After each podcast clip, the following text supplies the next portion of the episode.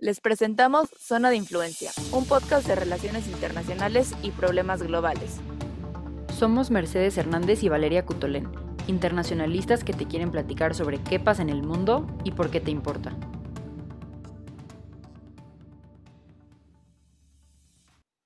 Hoy hablamos sobre la migración ambiental. ¿Qué es y qué hace que la gente migre? Te explicamos qué es un migrante ambiental, un refugiado ambiental y un desplazado ambiental. Después tocamos brevemente dos casos de estudio, las islas del Pacífico y las islas del Caribe.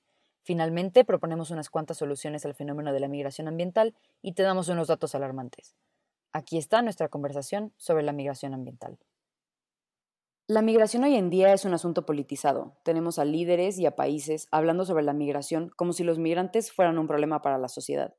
El día de hoy no solo vamos a hablar sobre la migración, que es el movimiento de personas fuera de su lugar de residencia a través de una frontera internacional o dentro de un Estado, según la definición de la Organización Internacional de la Migración, sino que vamos a hablar de un fenómeno muchísimo más específico, que es la migración ambiental. Como bien sabemos, existen varios tipos de migración, sin embargo, como estás diciendo ahorita Mercedes, vamos a hablar hoy de migración ambiental.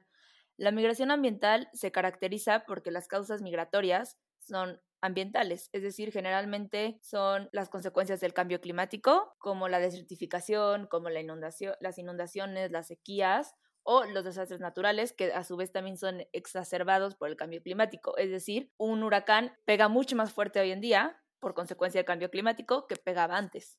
Y esto pues también ha influido mucho en el alza del nivel del mar, que son cosas que vamos a estar viendo a lo largo del podcast. Sin embargo, también es muy importante recalcar que la migración ambiental hoy en día sigue siendo un fenómeno pequeño, un fenómeno que está regionalizado, es decir, está solamente presente en ciertas regiones del mundo que están siendo muy impactadas por las consecuencias del cambio climático y también que la migración ambiental ahorita es una decisión consciente, es decir, la persona toma la decisión de moverse, no se ve forzada a migrar, que ese es otro tipo de migración. Y las causas ambientales son una causa secundaria generalmente en esta decisión consciente.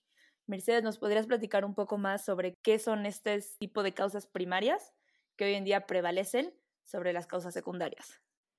Sí, claro. Por ejemplo, algunas causas por las cuales la gente migra son las causas económicas, las causas laborales o hasta las causas políticas. En este caso estamos hablando de las causas ambientales, que son distintas. Sin embargo, la migración es un fenómeno multicausal. Esto quiere decir que no solamente te vas a mover de tu lugar de origen o de tu lugar de residencia por una causa económica. Quizá te muevas por una causa económica mezclada con una causa política, o quizá te muevas por una causa ambiental mezclada con una causa económica. Lo que queremos decir con esto es que realmente las personas no se mudan por solo una cosa. Vamos a poner un ejemplo. Digamos que una persona se dedica a pescar y entonces por el cambio climático sube la temperatura del río en donde suele pescar y por lo tanto los peces se mueren. Pero al mismo tiempo, esta persona vive en un lugar en donde muchísimas otras personas también dependían de ese río para pescar y para llevar su vida. Y por lo tanto, estas personas, digamos que se quedan sin, sin ese trabajo y entonces se unen al cártel local. Y por unirse al cártel local empieza a haber muchísima violencia en la zona. Esta persona que antes solía pescar, en vez de decidir hacer otra cosa dentro de la comunidad, quizá va a mudarse o moverse, migrar, por la razón, por un lado ambiental, que destruyó el río y que mató a todos los peces que él pescaba, pero también se va a mudar por una causa de violencia en, en la comunidad.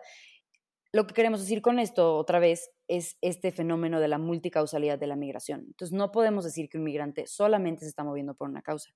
Como veremos más adelante, sí hay casos, que esto se llama migración forzada, en la cual las personas se ven como dice el nombre, forzadas a moverse por una razón o por varias razones. No es una decisión consciente. Sin embargo, como dice Valeria, la mayoría de los casos sí son una decisión consciente. Y exacto, retomando lo de la migración forzada, llegamos un poco al tema que hoy está muy ligado a la migración, aunque generalmente son términos diferentes, que es el de los refugiados. Un refugiado, según la definición de la Convención de Ginebra sobre el estatus de refugiado de 1951, es una persona que se ve forzada a dejar su lugar de origen o su lugar de residencia debido a persecución política porque su vida está en peligro u otras razones similares. Sin embargo, las razones ambientales todavía no están incluidas como una razón por la que una persona pueda calificar para el estatus de refugiado y esto ha creado una gran discusión, ya que no son reconocidos como refugiados ante el derecho internacional.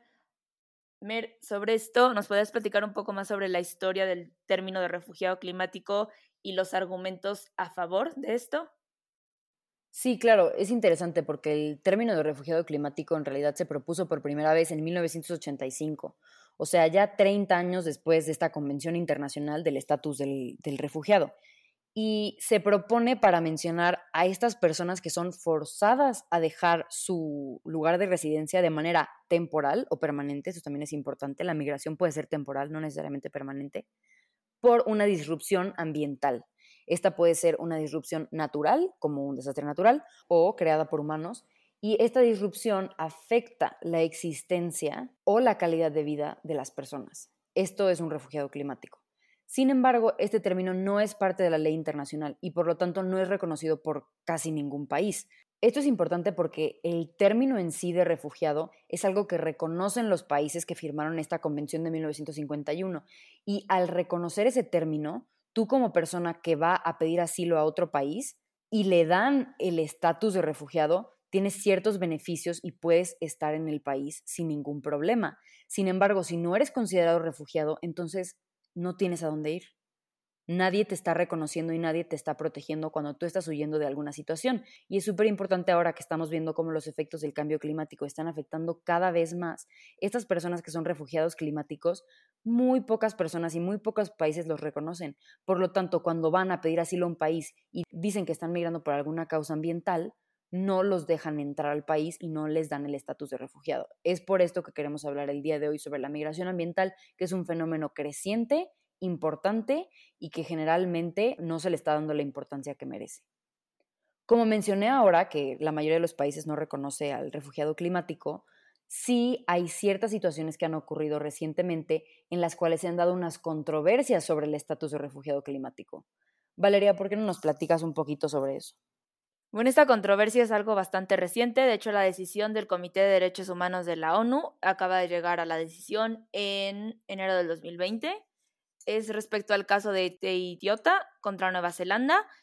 La decisión importante en este caso es que las personas que están huyendo de los efectos del cambio climático y los desastres naturales no deben de ser regresadas a su país de origen si sus derechos humanos esenciales están en riesgo al regresar. Esto viene después de que Teitiota intentara aplicar para el estatus de refugiado en Nueva Zelanda y le fuera denegado. Teitiota viene de una isla en el Pacífico que se está hundiendo y por lo tanto él argumentaba que calificaba para refugiado ya que su vida estaba en peligro. Este tema también nos lleva entonces a las personas internamente desplazadas o a los desplazados ambientales. Es interesante porque dentro de la migración tenemos distintos términos para calificar a estas personas que migran.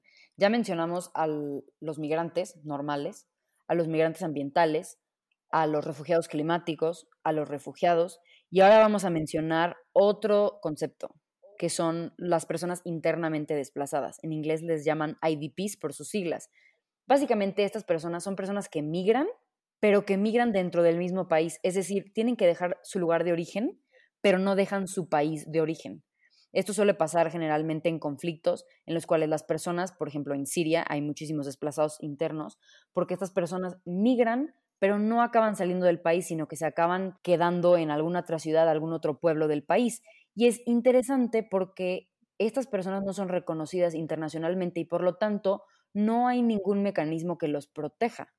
Claro que a estas personas se les violan sus derechos humanos, por lo tanto las convenciones de derechos humanos sí les aplican, pero no hay otro mecanismo legal que les aplique, por lo tanto generalmente no son ni contabilizados ni tienen ningún mecanismo que realmente los proteja y por el cual puedan recibir algún tipo de ayuda.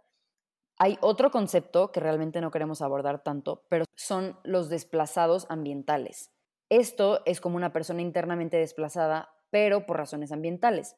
Nada más queríamos clarificar el concepto por si algún día lo escuchan para que entiendan exactamente qué significa. Ahora vamos a hablar un poco sobre la migración en datos, ¿no? Queremos saber realmente cuántas personas están migrando como migrantes ambientales, que se les pueda calificar de esta manera hay 5.1 millones de personas en 95 países y territorios que vivieron en desplazamiento en 2019 como resultado de desastres en 2019 y en años anteriores. Por otro lado, en 2019 hubo 2.000 desastres, los cuales crearon 24.9 millones de nuevos desplazados internos a través de 140 países y territorios. Sorprendentemente, esto nos muestra que realmente sí hay muchas personas que están migrando por razones ambientales y hay muchos desastres que están ocurriendo y en diferentes países, en diferentes regiones del mundo. Estas figuras son las más altas desde 2012 y son tres veces más que el número de desplazados causados por conflicto y violencia. Esto también es otro mito que queremos destruir. Hay más personas desplazadas internamente por razones ambientales recientemente que por personas que migran por conflictos y por violencia. Esto simplemente es un dato impresionante y viene del Centro de Monitoreo de Desplazamiento Interno que sacó un reporte en 2020. Sí, definitivamente tomando eso creo que es importante decir que no se le está quitando mérito haciendo un énfasis en estas cifras. Sin embargo, lo que queremos hacer al recalcar este número y la importancia de este fenómeno es que este fenómeno se necesita empezar a hablar y se necesita empezar a considerar, porque como vamos a ver en lo que queda de este podcast, ya que veamos casos específicos, son casos que están presentes, casos que evolucionan día a día y casos sobre los que tristemente todavía no se toma acción. Y regresando al punto de las regiones, ya nada más para cerrar con esta parte de los datos, como lo había hecho al principio, la mayoría de estos desastres naturales y la migración ambiental a causa de ellos sigue siendo regionalizada. La mayoría ahorita está concentrada en el sur de Asia, en el este de Asia y en el Pacífico. De esas, hay cuatro países que han tenido más de 7 millones de personas internamente desplazadas nuevas a causa de un desastre natural. Estos son India con 5 millones, las Filipinas con 4.1 millones, Bangladesh con 4.1 millones también y China con 4 millones. Ya que estamos hablando de esta región, podemos entonces tocar el tema de las islas del Pacífico. El caso de las islas del Pacífico es realmente preocupante. Estas islas tienen una probabilidad de hundirse muy alta debido a su terreno que es muy bajo. Al día de hoy solo hay algunos casos en donde el cambio climático es el único factor que hace que la gente migre, como mencionamos, por esta multicausalidad de la migración, pero dentro de las islas del Pacífico el nivel del mar está subiendo 12 milímetros por año. Esto significa que ya sumergió a ocho islas y hay dos más que están por desaparecer. Es muy relevante decir que cuando mencionamos islas no nos referimos a un país entero. Como sabemos hay archipiélagos, por lo tanto hay países que se conforman por distintas islas. Entonces, estas ocho islas que se sumergieron son parte de otros países. En sí, un país entero no se ha sumergido. Varios de los países que están en riesgo por desaparecer dentro de las islas del Pacífico son Kiribati, Vanuatu, Fiji, Samoa, las Maldivas, Nuvalu, entre otras. Y aquí llega entonces pues lo que es conocido como una estrategia de adaptación, que son las medidas que toman los gobiernos para adaptarse a las consecuencias del cambio climático. Ahorita se ha hablado mucho sobre la migración como una estrategia de adaptación. ¿En qué consistiría esto? Pues bueno, entonces el gobierno controlaría migración dentro de la isla y generalmente se habla de una migración circular, es decir, se van moviendo alrededor de la isla dependiendo el territorio que sea habitable. Sin embargo, es algo complicado, ya que la migración, aunque ahorita es interna, si la isla está en peligro de desaparecer, no va a seguir siendo interna siempre, sino que va a empezar a ser externa. Y también han empezado a hacer otras estrategias de adaptación, como las islas de Carteret y las Marshall, que han pensado crear una isla con mayor elevación o mover a su población de las islas con baja elevación a los puntos que están arriba de más de dos metros sobre el nivel del mar. Sin embargo, la respuesta para muchas personas no es migrar. Mucha gente que no vive este tipo de problemas, pensaría que sería muy fácil migrar, ¿no? Que obviamente si tu isla se está hundiendo te vas a ir y ya, no vas a ver hacia atrás. Sin embargo, estas personas que viven en las islas del Pacífico, así como en otros diferentes lugares del mundo, se sienten atados culturalmente a su isla y por lo tanto no es la decisión más sencilla, ni de manera consciente, ni de manera económica, el migrar a otro lugar, aunque tu vida esté en peligro. Ahora vamos a pasar a las islas del Caribe. Eh, me gustaría mucho aquí hacer el énfasis en que Valeria hizo un artículo sobre las islas del Caribe y la migración como una estrategia de adaptación. Eh, entonces, pues este estudio de caso se lo vamos a dejar a ella. Como dice Mercedes, hice mi artículo publicable para tesis sobre las islas del Caribe, así que conozco un poco del caso. En sí, las islas del Caribe son un contraste bastante grande a la situación de las islas del Pacífico, ya que las islas del Caribe no tienen tan baja elevación a nivel del mar como las islas del Pacífico. Sin embargo, sí son muy propensas a ser afectadas por los desastres naturales. Y también el alza del nivel del mar representa diversas amenazas. Una es la erosión de la línea costera. La otra es que existe una posible salinización de los recursos de agua fresca, ya que se pueden llegar a inundar. Y el último es que al haber cambios en la temperatura del agua, tanto la fauna como la flora local se ven afectadas y los corales empiezan a sufrir de blanqueamientos, así como los peces empiezan a morir. Esto es un gran problema porque la industria turística y la industria de pesca son las mayores industrias presentes en las islas del Caribe. Actualmente el país en las islas del Caribe que mayor problema tiene con los desastres naturales es Haití. Como todos sabemos, en el 2010 hubo un gran terremoto que causó un enorme número de personas internamente desplazadas y después ha sido afectado por el huracán Matthew en 2016 y se sigue recuperando el mismo. Actualmente las medidas gubernamentales en Haití para poder contrarrestar los efectos del cambio climático son pocas, ya que están enfocados en reconstruir el país antes de poder enfocarse en medidas de adaptación y mitigación al cambio climático. Y pues este ejemplo de Haití nos ofrece también una perspectiva sobre la vulnerabilidad de estas islas. Estas islas son especialmente vulnerables por su posición geográfica, ya que están dentro del camino del cinturón de huracanes y también se encuentran afectados por los fenómenos meteorológicos tanto del niño y la niña, que aunque ocurren en el Pacífico, sus cambios de temperatura del agua también se sienten en el Caribe. Entonces podemos llegar a la conclusión de que la situación en el Caribe es una situación que verdaderamente es compleja y cambia muchísimo de país a país, ya que hay países que sí tienen oficinas para contrarrestar los efectos del cambio climático, como sería el caso de Guyana, que aunque no es una isla, entra en el caso del Caribe. Y dentro de las islas del Caribe también está el caso de Jamaica, que debido a que la mayoría de su población está, como es el caso de la mayoría de las islas, concentrada en la línea costera, han buscado una segunda opción, la reubicación de esta población a unos territorios con mayor altura. Esto lo pueden hacer en Jamaica, ya que Jamaica tiene un terreno con alta elevación. Esto ejemplifica cómo la migración como estrategia de adaptación solamente es práctico donde existe una posibilidad de aplicarlo de manera correcta. En otros casos, se recomienda generalmente que lo que se haga es una diversificación del sustento económico, es decir, que la población no solamente dependa de pescar o no solamente dependa del turismo en la línea costera, sino que se busque a través de políticas públicas del Estado que esta población pueda también ganar dinero de otra manera para no ser tan dependientes en la línea costera y no verse tan afectados por el alza del nivel del mar. Si quieren aprender un poco más sobre las posibilidades de la inundación de la línea costera del Caribe, o también si quieren ver la de México, pueden meterse a una página que vamos a poner en el link de nuestras notas del show, que se llama Surging Seas, y ahí ponen de acuerdo al alza de la temperatura global. De acuerdo al Acuerdo de París, se pretende que la temperatura global solamente crezca por 1.5 grados centígrados.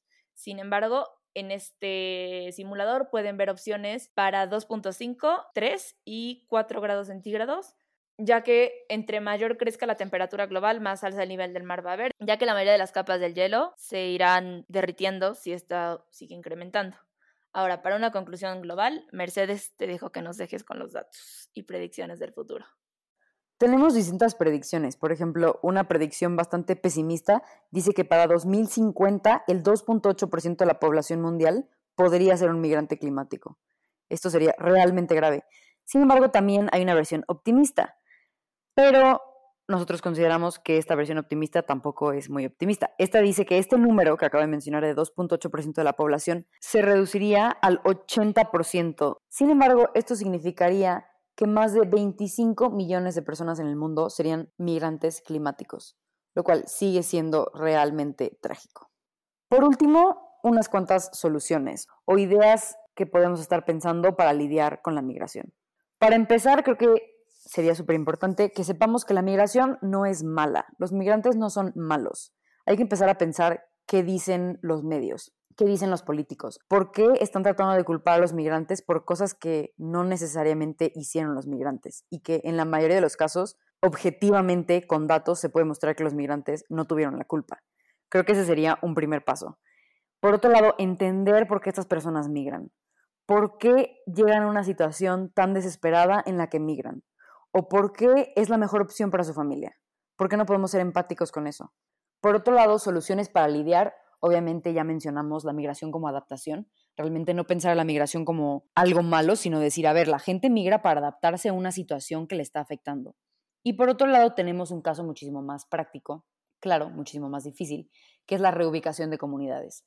Esto básicamente significa que una comunidad que es afectada por algún problema, el país de origen, el gobierno del país de origen, decide reubicarlos totalmente. Obviamente esto es muy costoso, pero definitivamente sí se ha hecho. Por ejemplo, en Haití, miles de personas han sido reubicadas con dinero del gobierno. En Vietnam también ha sucedido lo mismo. En Etiopía también, en las Filipinas también y en China también. En estos últimos dos casos ni siquiera han sido miles de personas, han sido millones de personas. Esto es súper interesante, es súper complejo porque cómo vas a mover a una población muy grande a otro lugar y cómo vas a lograr que desarrollen un sustento de vida en otro lugar, pero se ha hecho. Por lo tanto, si hay lugares en donde hay situaciones extremas de problemas ambientales, tenemos que considerar que esto es una opción, que esto puede salvar vidas y salvar personas y realmente hacer que las personas se adapten en otro lugar y sigan viviendo su vida cuando su comunidad de origen ya no es una opción. Esperamos que este episodio les haya sido interesante. Creemos realmente que este fenómeno es un fenómeno que vamos a ver creciendo en los próximos años y que es importante saber el estado actual para poder ver realmente el impacto que tiene en un futuro. Si quieren aprender más sobre el tema, vamos a poner los links y referencias en nuestro website como siempre. Gracias por escucharnos y cualquier pregunta siempre estamos abiertas para discutirlo en nuestras redes sociales, tanto Instagram como Twitter.